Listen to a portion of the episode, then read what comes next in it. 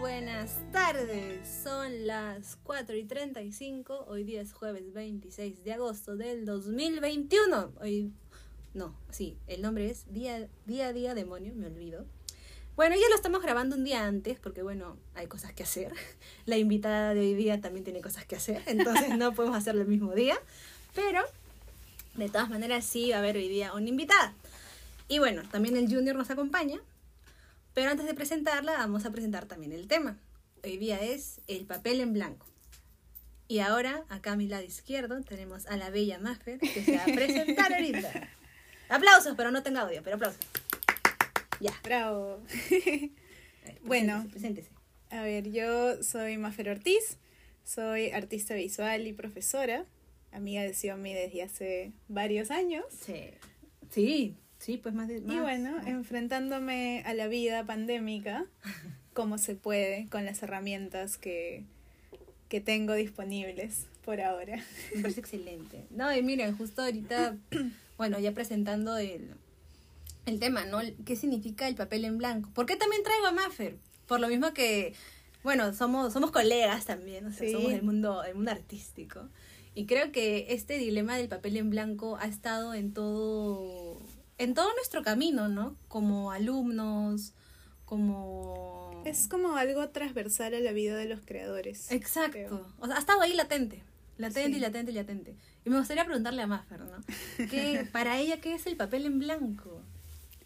A ver, mi yo, eh, digamos, cuando tengo que enfrentarme al papel en blanco, el papel en blanco es mi terror. Si tengo que verlo desde una perspectiva positiva, es una oportunidad. Y desde ahí como que he pensado que efectivamente, ¿no? El papel en blanco es eh, un punto de partida. Y creo que también es una especie de, de reto a llenar lo más pronto posible. Entre más rápido deje de estar blanco, creo que mi cabeza también lo dejará de estar. Wow. Entonces, eh, sí, pero es verdad, ¿no? Siempre que abres la bitácora hay una página en blanco que espera ser llenada y es abrumador. Claro que sí. Pero nada, ahora en este momento de mi vida prefiero verlo como un desafío, como un reto y como algo positivo, ¿no? Algo que te está esperando ahí para que tú, algo que te da la bienvenida. Ya, ya, me parece bonito, me parece bonito. No, o sea, me, me parece lindo lo que dice Maffer porque en verdad creo que el papel en blanco, si bien, creo que a estas alturas de nuestra edad, ya los- el tiempo que hemos llevado estudiando, creo que podemos decir eso, ¿no? Que, que el papel en blanco ahora lo, lo recibimos con, con un abrazo, pues, ¿no? Ya es más que nada como un reto al saber qué va a pasar después o hasta dónde podemos llegar nosotros para romper este hito del papel en blanco, quizás. No sé. Porque antes sí el papel en blanco era, pucha madre, para, para el curso, no, no vamos a decir el nombre del curso, ni, ni, ni el lugar, ni el lugar donde hemos Vamos estudiado. a revelar intimidades. No, no, no. Pero creo que sí es gracioso como antes sí nos preocupamos, ¿no? Pucha madre, tengo que hacer esto y, no sé qué hacer. No qué pero hacer. recicla, recicla. Claro, recicla y, y siempre como... Bueno, yo creo que tiene que ver con el hecho de que cuando eres estudiante, el papel en blanco significa una tarea. ¿no? Y tienes una actividad que realizar para poder seguir avanzando con tus estudios y el papel en blanco es como lo que tienes que llenar para poder continuar con Mm. el ciclo, ¿no? Y eso también genera, creo que otra especie de dinámica, ¿no? Porque mientras para un artista, digamos, libre, fuera de la academia, el papel en blanco es como una oportunidad, un espacio pendiente para ser escrito, cuando eres estudiante, el papel en blanco es, es una ansiedad. Sí. o sea, es una, es una tarea a, ser, a ser eh, realizada. Entonces, creo que ahí hay un cambio y ahora que, bueno, ya no estamos en un ámbito académico, educativo, eh, creo que uno puede hacer, digamos, ese cambio, ¿no? De, de perspectiva y de mentalidad, pero creo que también es importante. Me hubiera gustado escuchar este podcast siendo estudiante Ah. para entender un poco más, ¿no? Del papel en blanco. Claro, ah, el feeling. No, pero en verdad es, es, es interesante porque también hasta cuando uno, bueno, cuando uno también se pone a dibujar o digamos quiere hacer una serie de algo, pues no, también las ideas no brotan. Es como cuando te obligas, siento que es como, es como encajar un círculo en un, en un, en un cuadrado.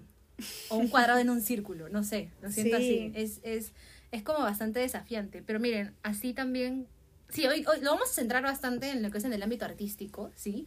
Pero también hay que poner en claro que el papel en blanco se encuentra en todos los sentidos de la vida. O sea, desde conseguir un nuevo trabajo, desde, no sé, terminar una tarea del colegio. Sí. eh, no Eh, sé. Sí, solo que creo que se siente como algo con más responsabilidad en todos los ámbitos de las carreras creativas. O sea, cuando estás en una carrera creativa, el mismo nombre lo dice, ¿no? La base es Ajá. tu capacidad de crear. Sí.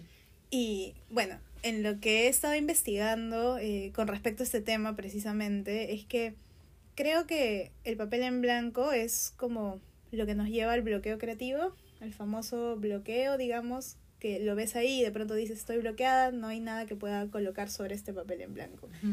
Pero me he dado cuenta en recientes investigaciones que en realidad, me, o sea, para mí, creo que el temor a enfrentarse al papel en blanco tiene que ver con que no estamos claros en dos pasos anteriores muy importantes y nuestra relación con ellos.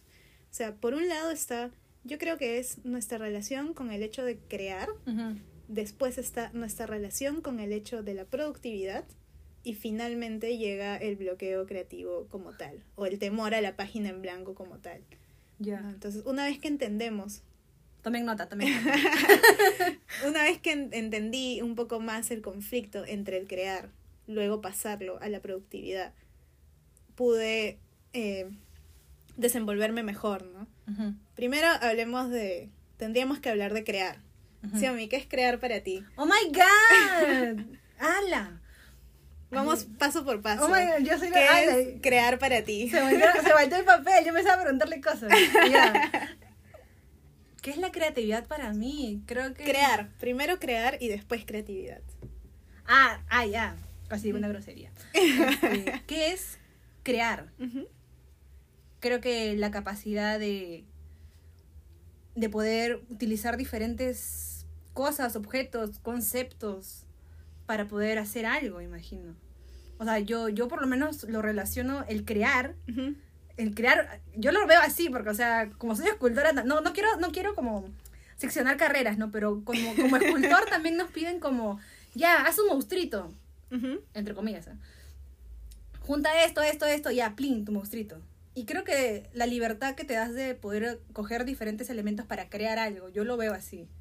Y ya ahí te junto lo que es conceptos, argumentos, colores, XX. Claro. O sea, yo al menos lo veo así. Luego aplicas tu creatividad. Claro, ahí ya.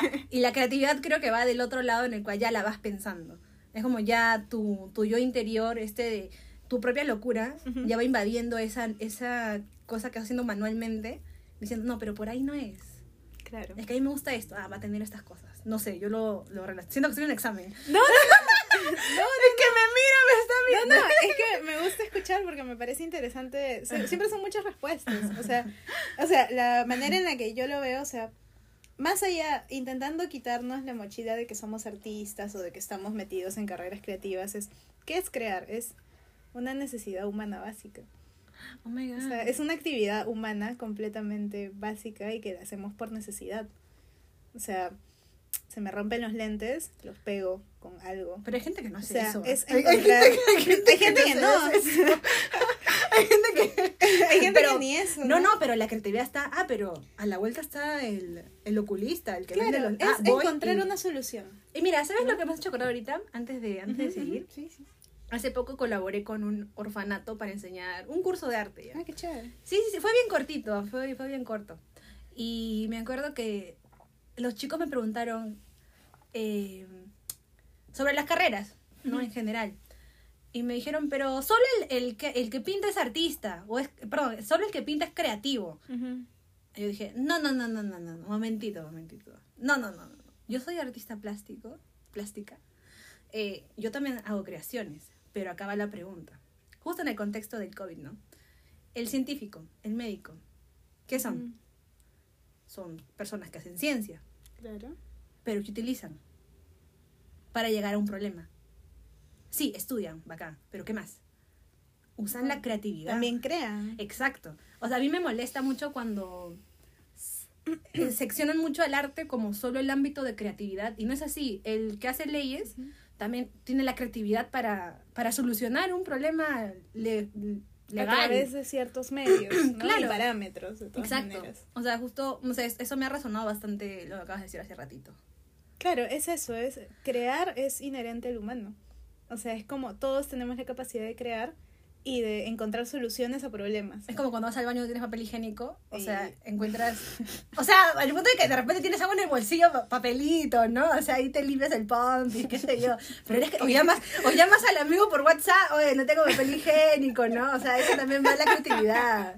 Claro, de eso se trata. o es que sea, es así. es- hay un problema y le pongo una solución. Claro. Y como tú juzgues esa solución, esa es tu opinión. Wow. ¿Sí o no? Claro. O sea, la manera en la que tú juzgas cómo yo solucioné ese problema, esa es tu opinión. Pero todas son soluciones y todo es crear, ¿no? Totalmente, totalmente de acuerdo, totalmente de acuerdo. Es como, y de ahí viene la creatividad, ¿no? O sea, una vez que entiendo más o menos qué es crear, pienso en qué es la creatividad. Es el crear hecho una cualidad, ¿no? ¿Ya? Entonces, ¿qué ha sido creatividad para la gente eh, durante tantos años? No sé, pues, eh, para Darwin, el padre de la evolución, la Miércoles, creatividad, Darwin, ya, sí, la sí. creatividad era, la creatividad o el crear es lo que justifica la evolución del humano. O sea, el humano que no crea no evoluciona. ¿Sí o no? Ya, continúa. Ya, no sé, voy a decir la palabra mediocridad. Pero continúa, continúa, continúa. Entonces, el humano que no crea no evoluciona. Ajá. Y así hay diferentes perspectivas teóricas sobre qué es la creatividad. Para otros es el, la capacidad de, de evocar cosas de la nada. Si lo ves de una perspectiva más humanista, está el hecho de que es como una necesidad humana, ¿no? El hecho de ir encontrando soluciones. Pero todo parte de la misma base. Hay un problema o un estímulo y yo busco resolverlo.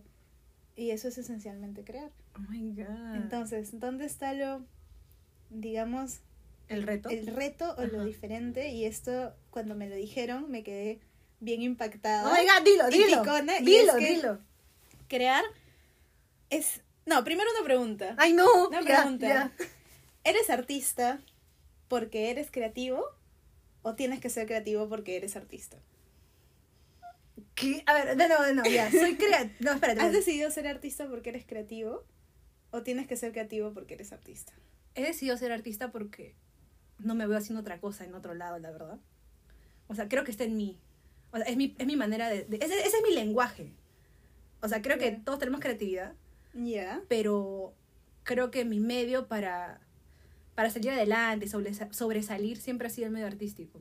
E-. Esa capacidad de, de crear con las manos desde un concepto diferente de la vida, no sé. Eso es para mí. No sé si respondí la pregunta. No, no, o sea, es una pregunta al aire, ¿no? No, pero es que es, una buena para pregunta. reflexionar. Es que es una buena pregunta. Claro, es, una, es para reflexionar, ¿no? Soy artista porque tengo ciertas cualidades que considero que son superiores al promedio. ¡Oh, my God! O, o tengo que trabajar mi lado creativo porque he decidido que voy a ser artista. Entonces, Wow. son preguntas así como al aire, Es que es interesante porque es como... es- mira, yo creo que ahí falta agregarle el tener vocación. Claro. Porque si bien es como el que te dicen, ah, es que este lee bastante. Ah, va a ser literato. Ah, sí. ¿Me entiendes? O sea, y, y luego encuentra que es súper, súper hábil con esa técnica. Y dice, ah, pero yo puedo desarrollarla, puedo, puedo, puedo este, ser un crack en eso. Pero en el camino se da cuenta que no lo llena. ¿Me entiendes? O sea, ah, obvio, sí. o sea, sí, yo, claro yo, yo creo que por ahí va un poco la, la respuesta que te podría dar, ¿no? O sea, Ujú. yo sí, la verdad, no me veo haciendo otra cosa que arte. O sea, Ujú. Yo sí quiero vivir de mi arte, la verdad. Ya. Me encontré, Excelente. me encontré en este rubro y me gusta, me fascina. Y sí, no, también pensaría de que, pucha, en verdad me va bien. Me gusta lo que hago, es un lenguaje que manejo bien. Entonces, ¿por qué no desarrollarlo más?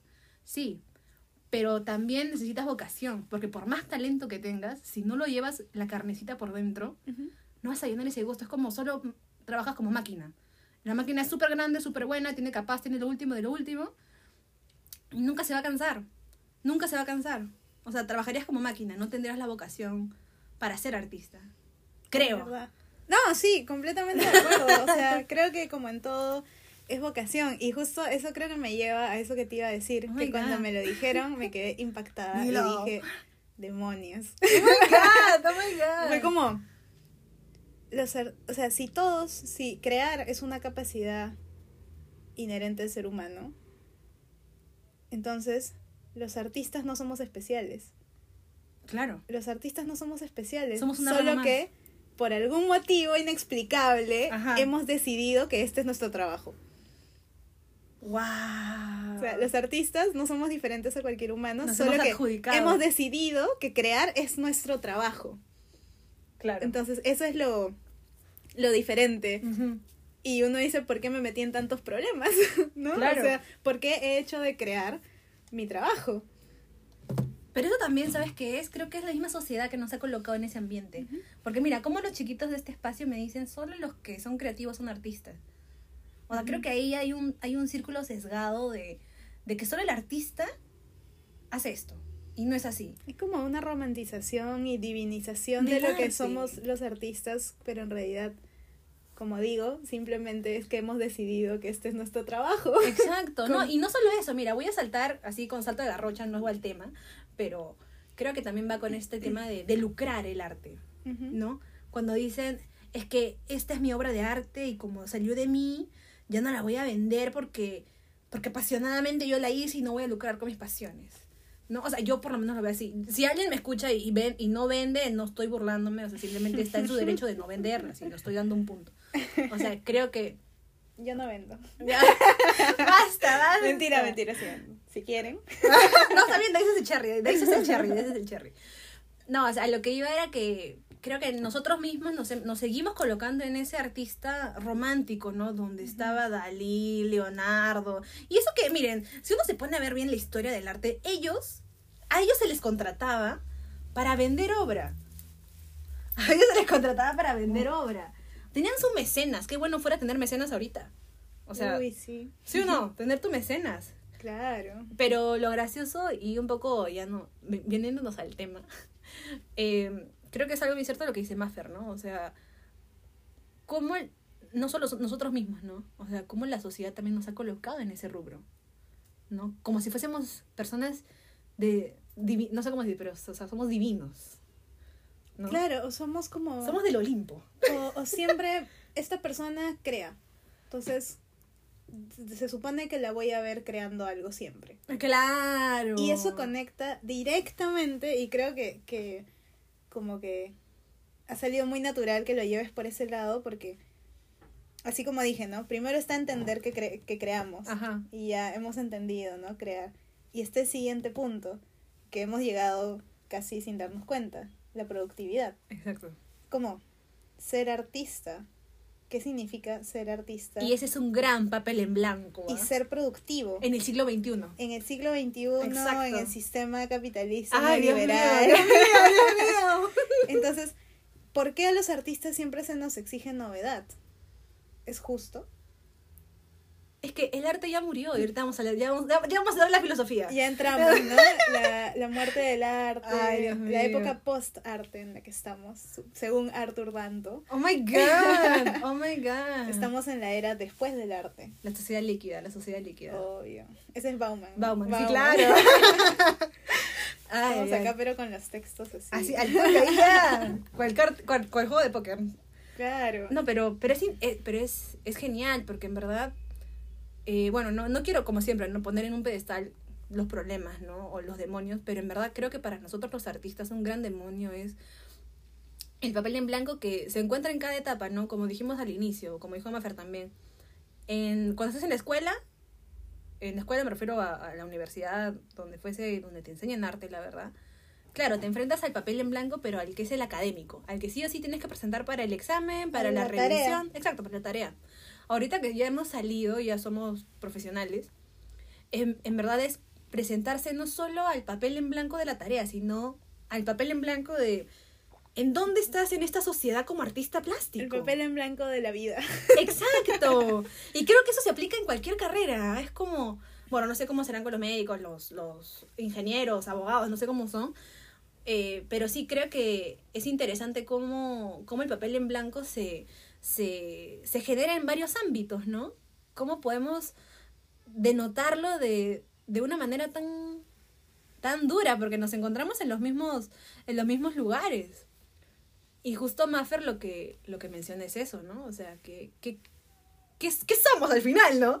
¿Qué somos? ¿Qué Claro, somos? somos productores, ¿no? De, de obras, o sea, creamos constantemente cosas, o supuestamente ese es nuestro trabajo. El solo hecho de, de remitir la creación y convertirlo en un trabajo es bien conflictivo, porque si estamos diciendo que crear parte de un estímulo, no siempre tenemos problemas artísticos.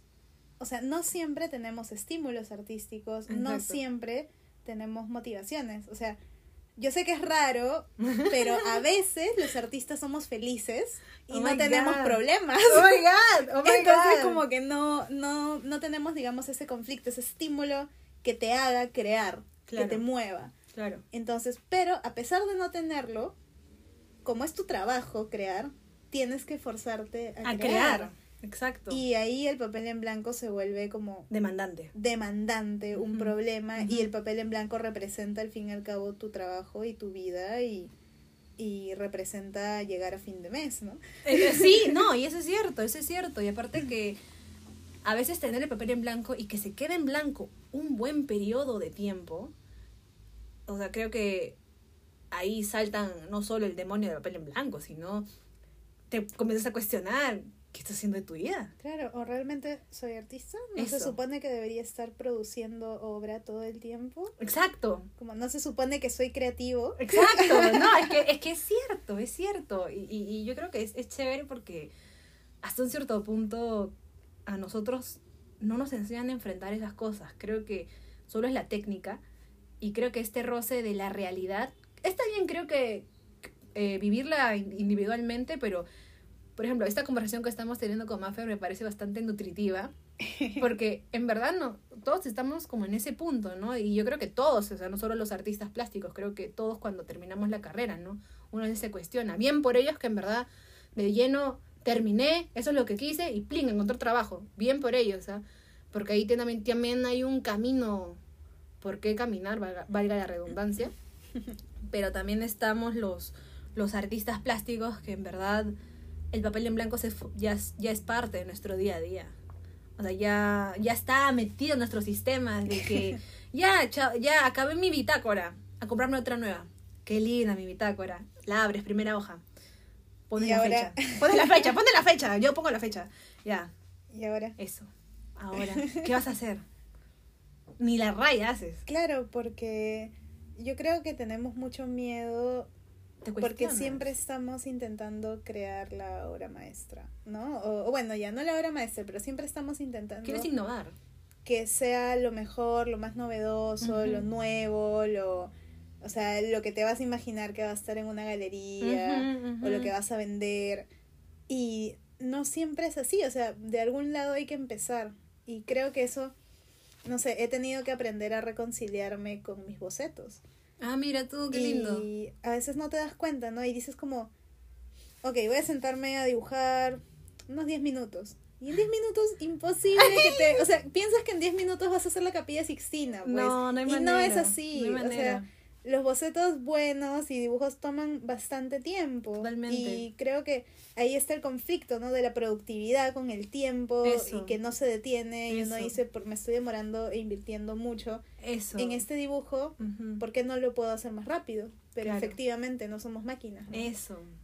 Y hay que reconciliarse con el hecho de, de bocetear, ¿no? Y saber que esto, y reconocer, ¿no? Esto lo hice en cinco minutos y es así, pero ¿qué sería de este bocetito si le diera dos horas? Si le diera tres, Totalmente si le diera una semana. Entonces creo que hay que ver el papel en blanco como, como potenciales proyectos, ¿no? Mm. y, y de ahí ver cómo lo relacionas, ¿no? Mucha gente, y creo que otro gran papel en blanco, y, y no sé si, si me dejas poner el tema en la mesa, Oh my god. Ponlo, como- ponlo, ponlo. eh, nuestra relación con las redes sociales como artistas.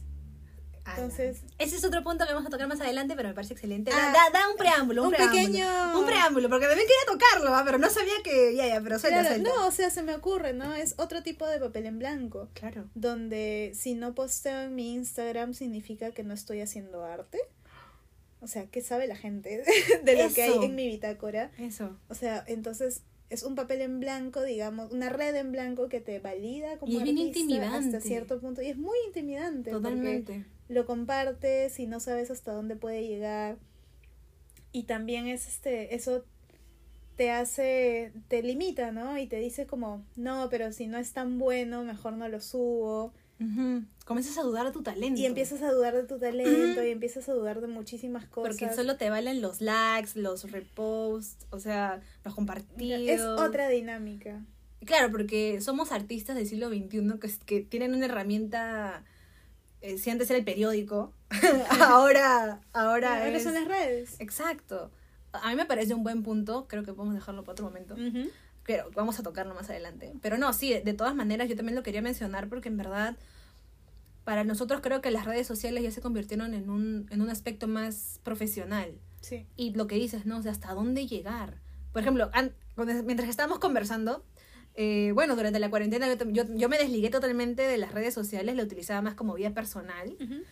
Y ahorita, pues no, en verdad le digo Maffer, eh, me está costando este relacionarme de nuevo con las redes sociales. Antes, antes me fluía. Ahora como estoy en mi casa, es tan íntimo, tan íntima mi relación con mis cosas, con, mis obras, era como, y como lo dices, ¿no? ¿Hasta dónde llegar? Claro. O sea, ¿hasta dónde puedo llegar para, para, para mostrarlo? Y si tengo que ser validada en las redes sociales, o sea, yo creo que como artistas plásticos podemos darnos el lujo de, de ni siquiera estar en esa, en esa cuestión, ¿no? Porque No, al final solo es... Suban todo. que- claro, al final es eso. Claro, al y final es pensar eso, ¿no? Que, que sea lo que haga, yo creo que siempre hay alguien quien le va a gustar. Claro que sí. No, imagínate, tú has visto cuáles son mis estilos. Mi estilo es bien creepy. o sea, O sea, Mis gustos parece son mentira, raros. pero siempre hay alguien a quien le va a gustar tu trabajo, ¿no? definitivamente. Entonces, eh, sí, eh, creo que hay muchas cosas detrás del papel en blanco. O sea, es como, es el miedo a que no sea agradado, a- o sea, que no sea agradable para los demás, el miedo de exponerte. También me hicieron esa, esa, Pregunta. o sea, escuché esto, ¿no? ¿Por qué, por qué se llama exposición, muestra, Oh my God. exhibición? ¿Alguna vez te has preguntado por qué eh, las exposiciones se llaman así? Muestra, Yo- exhibición. O sea, creo que sí, pero como algo muy... Mira, justo en la mañana mi hermana me preguntó, ¿cuál es la diferencia entre museo y galería? no, de verdad, me preguntó eso, justo ya en la mañana. Claro. Pero no, con lo que con lo que dices, sí quiero en algún momento, pero lo relaciono como un lugar de exposición, ¿no? Para exponer. Es porque te exhibes. Ah, me pongo, me pongo a la vista de todo el mundo. Claro, o sea, es una exposición porque te estás exponiendo. Es una exhibición porque tú te estás exhibiendo como artista. Mm. Estás haciendo pública una inquietud privada. Oh my God. Entonces, eso es lo que te da como, da temor, ¿no? Claro. Y, y al fin y al cabo, eh, eso es también lo que representa un papel en blanco, ¿no? Un lienzo en blanco es, yo me voy a exponer, voy a materializar Mi demonio.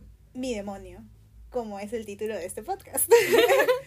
Entonces, eh, es eso, ¿no? Y conforme nos vayamos sintiendo más cómodos, creo, con nosotros mismos, sobre todo quitarnos el peso de la mochila, de, de creer que tiene que ser bueno, pero bajo qué estándares también yo juzgo mi obra como buena o mala. Eh, creo que se puede ir avanzando y superando, ¿no? Hay ciertas estrategias y sobre todo saber que estamos haciendo arte. Y ese es otro punto, ¿no? Es, es como, para enfrentar el papel en blanco hay que entender que estamos haciendo arte. Y eso significa que el arte no soluciona nada. O sea, el arte Evidencia nomás. evidencia, el arte te mantiene en el problema, más bien. El No arte- solucionamos No nada. solucionamos nada los artistas. no hacemos nada. Entonces, e- estás haciendo arte y el arte es una polisemia, ¿no? Hay Mm. múltiples necesidades Claro, y también una oportunidad que es, hay múltiples maneras de ser satisfecho. O sea, totalmente. una pregunta tiene múltiples maneras de ser respondida con diferentes obras. totalmente de acuerdo. Y nosotros como artistas lo que hacemos es producir nuevas maneras de ver el mundo. De cuestionarse. Claro. O sea, creo que somos la ventana de, más bien, cómo, desde, desde qué ojos percibir lo que otros ya se han adormecido. Es verdad. Sí. O sea, yo, yo lo veo así, o sea, diciendo que ya la sociedad se ha adormecido tanto que los artistas, no quiero ser como somos, somos bacán, pero sí somos, somos chéveres. Pero, o sea, prefiero que tenemos la capacidad de poder pensar o ver la vida de diferente forma. O sea, vemos cosas que ya otros no lo ven. Cuestionamos cosas que otros ya se adaptaron. O sea, queremos ir contra el sistema, pero tampoco es ir contra el sistema, sino, o sea, nos gusta romper el ojo a quienes ya, ya ven lo mismo. Creo.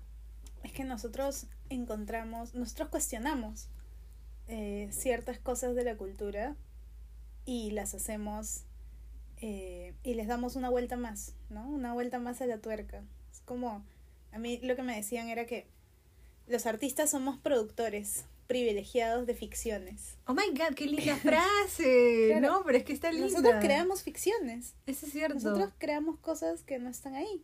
O de lo que está, nosotros lo hacemos evidente mediante una ficción. Y ser artista significa hacer nuevos discursos. Y estos discursos serán validados en cuanto a pueda ser mi nueva ficción lo suficientemente creíble como para que los demás también lo la entiendan, exacto, la vivan de esa manera. Exacto, exacto. Entonces, eh, nosotros no solo presentamos como nuevas maneras de ver el mundo, sino que nos mantenemos cuestionando. O sea, nos mantenemos en el problema, como digo. Hacemos que los demás de pronto eh, se den cuenta de, de ciertos aspectos que uno ignora, ¿no? Porque Claro. los artistas hacen preguntas extrañas. Sí, no, eso es bien cierto. Podemos filosofar hasta el, hasta el fin del mundo de cualquier cosita, en serio. Pero es una capacidad muy bonita. Pero Claro. Mira, ahorita, ahorita con todo lo de, de esta cuestión, yo te voy a, te voy a hacer una pregunta, Mafer. Uy. Un, un ejercicio, un ejercicio. Uy, Qué mal que no, no se ha grabado esto en, en, en, en Be-Live, en Be-Live. Este, trata de tener la mente en blanco. Pero en blanco, ah, ni siquiera una habitación, sino en blanco, sin que tú estés en el medio. ay, imposible. ¿Sí o no? Es imposible. Es imposible. No Yo, puedo. ¿Y sabes de dónde saco el ejemplo? ¿De qué? los cazafantasmas cuando está el malvavisco y le dicen, no piensen, piensen en blanco, ¿no? Es imposible. Me- es que es un buen referente, es un buen referente. O sea, mira, se imagina todo un malvavisco gigante, maligno, con ropa, y a eso voy, ¿no? O sea, como la mente es imparable. Lo es. Creo que muy aparte que tengamos problemas, ¿no? Porque todos tenemos problemas o felicidades o angustias, el artista plástico tiene la capacidad de convertir ese problema en algo creativo. Y somos inquietos mentalmente, porque no nos pueden pedir no pienses en algo, Es sinceramente. verdad. Somos unos Y ese, obsesionados. no, y ese es el gran papel en blanco que tenemos. Y mira, Sí. voy, a, voy a juntarlo con la idea de tener un papel en blanco en físico. Ujú. ¿Cómo es posible que nuestra mente nunca pueda estar en blanco y nosotros dejamos que fluya y fluye y fluye? Pero si tenemos el papel físicamente en blanco, Ujú. tu mente se bloquea. ¿Cómo sucede? Que creo que es la materialización, ¿no? En la mente todo se ve bien, Ah, ¿no? En la mente yo creo que es muy importante y, y de hecho lo planteo como una forma de superar, digamos, el papel en blanco. ujú. Es, hay que sociabilizar las crisis. sociabilizar las crisis. ¿Cómo es eso? A ver, cuéntame. Es que, bueno, como yo siento que los bloqueos creativos, la incapacidad de traducir nuestras ideas al papel en blanco, Ajá. eh, siempre son problemas internos, son problemas mentales que tenemos. O sea, son cuestiones mentales. Ah, A ya eso sé. voy. No, no, perdón, perdón por la palabra. Me refiero a que es un proceso mental. Ajá. Entonces, como si nos ensimismamos y luego viene, bue- bueno, la ansiedad, el estrés de no poder. Pero si nosotros sociabilizamos nuestros bloqueos. Todo fluye un poco más, porque estamos materializando, trayendo al campo, al mundo Real. real, Claro. trayendo al mundo real Tangible. este ese problema Ajá. y salimos un poco de nosotros mismos para poder hacerlo realidad. Entonces, el hecho de conversar con un amigo, de, oye, quiero hacer esto, eh, conversar con personas ajenas al campo artístico también me parece muy importante. El hecho de, eh, a veces el problema de los artistas es que nos juntamos siempre con artistas. Sí. Entonces Y son volamos. problemas artísticos dentro del mundo artístico Sí, donde sí. pretendemos darle soluciones artísticas a todo buscando validación artística. Sí, y mira, justo ahorita con lo que dice Maffer, de nuestra... Maffer es de mi promoción, ¿ah? Son- nosotras ingresamos el mismo año, o sea, somos de la misma generación, del primer año. Y pues, de la carrera yo soy la única que fue a escultura. Es verdad. Sí, yo fui la única que fue a sí. escultura. Sí, sí, sí, me acuerdo. Sí, claro, y cuando estábamos, cuando nos separamos, porque nos separamos por, por las especialidades, eh, no, no tenía muchos amiguitos de mi especialidad. Entonces, ¿yo qué hacía? Me iba con los de diseño.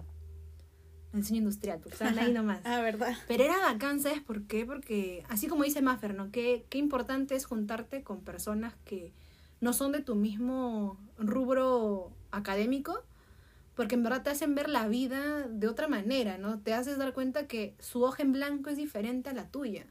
O sea, te hace también pisar tierra. Es como que si te jalara y te dijera, está bien, tus locuras son tus locuras, tu hoja en blanco es tu hoja en blanco, pero mira las mías, son más terrenales. Porque para eso los diseños sí piensan en el, en el usuario, piensan en la gente. Es como, ¿por qué no pruebas esto?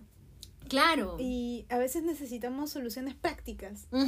Por eso digo, es como un bloqueo mental, eh, es- termina siendo un, una, una cuestión completamente interna. Si no lo exteriorizas, nunca se hace práctica. Exacto. Entonces nunca puedes decir cómo lo solucionas si no lo muestras. Exacto, exacto. Y es más o menos a lo que va también el podcast, ¿no? O sea, cómo enfrentar el demonio, Sí, cómo reconocerlo, cómo saber si ese es tu verdadero demonio que te persigue. claro. Porque el ojo en blanco está ahí toda la vida. Está en todo momento. Sí, Desde que te levantas de la cama. y tiene muchas formas. Eso. Eso. Tiene eso. muchas formas el papel en blanco. Es muy interesante esto, la verdad. Y mira, justo también ¿no? Avanzando con, con, con esta idea del papel en blanco, eh, a- hasta, hasta dónde también sentirnos satisfechos con eso. ¿no? Sabiendo, o sea, ¿en qué momento es tu causa? ¿En qué momento es tu amigo el papel en blanco? ¿Me entiendes? ¿En qué, en qué momento, ah, ya, chévere, ¿Cuál, este, no, te- no tengo papel, hace poco me quedé sin papel. Y yo decía, chamare, justo cuando no tengo papel, las ideas se me van. ¿Me entiendes? Cuando Por eso siempre hay que tener bitácora en la mochila. Una chiquita, una chiquita. O un papel doblado en el bolsillo. Donde sea. Siempre. En verdad que sí. Porque la, la mente es frágil. Pero mira cómo es. Cuando me voy a comprar mi papel, era como, guásala, cuánto papel. y no te miento, ah, desde ahí tapicé toda mi, todo mi pasadizo con papel. Plin, plin, plin, plin, plin. Y solamente estaba como, ya. Y comencé a hacer esbozo. Bla, bla, bla, bla, bla, bla, bla. Esbozo me refiero a como un dibujo base sin, sin ningún detalle. ¿ah? O sea, así, plan, plan, plan, plan, plan, plan. Y era como, ya, ya. Cada vez iba más y más y más. Pero ahí ya, yo creo que ya es una cuestión de hasta utilizarlo como una herramienta, ¿no? Ya como una herramienta positiva, creo. Sí, es. eh, suena cliché, pero perderle el miedo, ¿no? Ujú. a, a eso. Si te estresa el blanco, ensúcialo lo más pronto posible, porque creo que es más fácil corregir algo que pensar que va a salir de la nada. Oh my God. Por obra y gracia del Espíritu Oh Santo, voy a dibujar. Es más fácil agarrar el borrador y corregir algo que ya está Claro. que pensar que va a salir de la nada. Exacto. Entonces es como hacer, corregir, Ajá. para luego estar tranquilos, ¿no? Y es Porque si ya cierto. existe, ya lo puedes corregir, pero si no existe, Es bien cierto, es bien cierto. Tiene mucha razón, Mafer. Porque, o sea, uno, y creo que lo dijimos hace, en algún momento del podcast, lo, lo- lo mencionamos, de que a veces uno cree que ya teniendo el papel en blanco va a empezar a hacer la capilla sixtina. ajá, ¿No? O sea, no. Y tampoco no sé cómo ese hombre pudo pintar la capilla chueco hasta el... a la Guernica. Ala, es no. una obra que amo muchísimo Es y la Guernica empezó en las bitácoras de Picasso. Y de hecho los primeros bocetos estaban rotos porque los borró muchas veces. Y todo sucede en el momento. Y todo sucede en el momento. O sea, no es cuestión de que ya, hoy día, 26 de agosto, Maffer se va, si me agarra papel y ya, la capilla sixtina peruana, ¿no? O sea, no. O sea, creo que cada, cada cosa es un proceso. O sea, creo que hay que, hay que valorar el proceso. Sí, O sea, el papel en blanco, su hermano, o sea, su, su causa del papel, en, del papel en blanco es el proceso, sinceramente. hay que querer el proceso. Mm. Porque, bueno, ahora también se ve más, ¿no? La corriente de que el arte es un proceso y posiblemente nunca acabe. Eh, las obras posiblemente nunca estén terminadas. Eh, entonces, entonces es eh, aliarte con eso, ¿no? Sentir que estás haciendo algo y que es disfrutable. El hecho de hacerlo antes que verlo terminado. totalmente terminado. Exacto. Porque al final, ¿quién decide que está terminado? Solo tú nomás. Solo tú. Exacto. Es- es- somos, es- estamos bien románticos hoy día para hablar. Barrocos, Ba- diría ya, yo. barrocos, ahí está, barrocos. Estamos bien barrocos Estamos para hablar. apelando, estamos apelando a los afectos. Oh my god. No, es que creo que me parece bien bonito a donde ha llegado Maffer porque es verdad, o sea, uno a veces por llegar al final o llegar a la meta, o también, ¿no? Hablamos de la tecnología, de las redes sociales. ¿no? Ahora todo el mundo, no todo el mundo, algunos, ¿no? Que han sabido manejar, utilizar la herramienta de, de, de- del TikTok, del Instagram, del Facebook, del podcast, ¿no? Yo, me- yo levanto la mano. o sea, queremos introducirnos a este mundo porque también vemos que hay un resultado, ¿no? Sí. Ya sea cual sea el, el, el beneficio, ¿no? Pero a lo que iba era más que nada eh, disfrutar el, el camino. Y, y mucho es eso, también a lo que me refería con Bauman, con la sociedad líquida, la verdad. Estamos muy filósofos, pero es que hay que, hay que nombrarlos, pues hay que respetar los señores. El Es, señor es mi, es mi culpa. Yo No, he venido aquí, pero No, pero está bien, hay, hay que culturizarse, está bien. a No, tirar pero- las teorías. Claro. Por algo estamos haciendo la licenciatura, maestría, por algo se hace. Por las puras no lees. Obvio, Hay que sacar el referente a cada momento. por supuesto. Eh, o sea, lo- a lo que va Bauman también es como ya todo tiene que ser rápido. Todo tiene que ser ya. O sea, no puedes, no puedes demorar. O sea, es como que ya, ya te ganó. O sea, ya no puedes. O sea, estás en, estás en el corre-corre. Ah, es que ella enseña, ah, yo también tengo que enseñar. ¿Me entiendes? O sea, ay, ¿cómo lo logra? Ah, no, es que yo también. No, es que no, no es eso. O sea, yo creo que cada quien tiene su proceso, su camino. Sí. Y hay que darnos ese lujo como artistas plásticos de, de disfrutar el proceso. Yo no sé si será lo mismo en, en otras carreras, pero creo que somos bien dichosos de poder tener un, una, un, un camino, ¿no? Y poder decir, en mi proceso yo hice esto, yo sentí esto en mi proceso, por más romántico que lo vean, ¿ah? Es que eso enriquece al fin y al cabo la obra, ¿no? Totalmente. Eh, al final, lo que se ve finalmente en una muestra o subido a Instagram Mm. es un producto Y un pedacito. y un resultado y un pedacito, pero siempre hay más Obvio. de lo que a simple vista no se ve. Asa. No, y mira, algo que dices bien cierto. O sea, creo que a lo personal yo valoro más el proceso artístico de un artista, valga la redundancia, que el producto final. O obra artística, si alguno quiere decir la obra artística. Porque en verdad, ahorita conversando podemos parar el podcast y Maffer se queda para siempre acá. Sí. Porque hace tiempo tampoco no la veo, o sea, desde la cuarentena ya damos dos años creo que Dos no nos años vemos. sin vernos. Sin vernos. sí.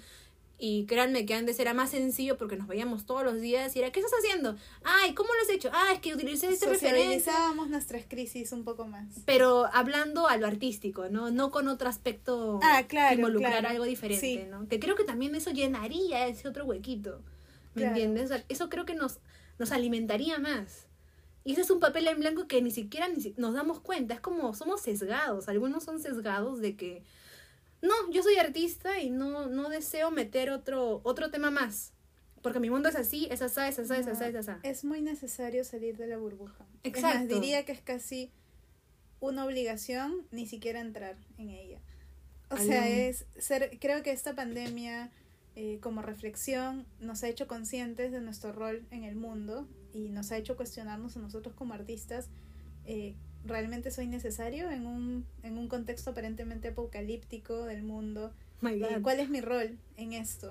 Y me doy cuenta que no me sirve de nada estar ensimismado. Tengo que participar, ser un miembro activo de la de sociedad. la sociedad. Ser un ente más en el mundo. Sí, y, y contribuir con mi arte y participar de él. Siempre los artistas nos estamos quejando de que no tenemos oportunidades, o nadie entiende nuestras carreras, pero ¿quién la va a entender si no hablas de ella y no la socializas, si no compartes, si no haces? Mira, voy a hacer spoiler. Acá hay muchos temas que quería tocar en algún momento He venido aquí a, Me, a spoilear todo. Sí, a spoilear eh, a- la primera temporada del podcast. Oh my god. No, pero voy a, voy a spoilear uno. Yo quería, ¿sabes? Hablar sobre el tema de por qué el artista se queja de, de que no vende si es que él decide no vender. ¿Me entiendes? El primero en que no quiere vender es el artista. Se queja, no tengo plata, no tengo... Pero ¿Ah, vende. Pero vende. Ah, no, pero es que entonces tú no, tú no ganas plata porque tú no quieres vender. Porque tú no quieres. ¿Me entiendes? Claro. Eso va a ser más adelante, en otro momento, en otro en otra en otra temporada. Aquí Mafer ha venido a, a revelar mis, mis, mis secretos. Todos sus planes. Sí, todos mis planes oscuros. Pero no, o sea, yo creo que ese, ese también es otro punto de, del papel en blanco, porque creo que a veces por ser artistas somos bien recelosos con nuestra carrera, que decimos, no, no, no, no, no, yo no voy a hablar de eso. O, ¿Por qué voy, o sea, la gente se pregunta, ¿no? ¿Por qué voy a invertir mi tiempo eh, explicándole a alguien, en mi caso, ¿no? Que siempre tengo que explicar qué es el grabado. Ah, ah, Eh, pues sí, que- Mafer es grabadora. A ver, Mafer, comenta, yo soy grabadora. y amo mi carrera, me gusta mucho lo que he estudiado.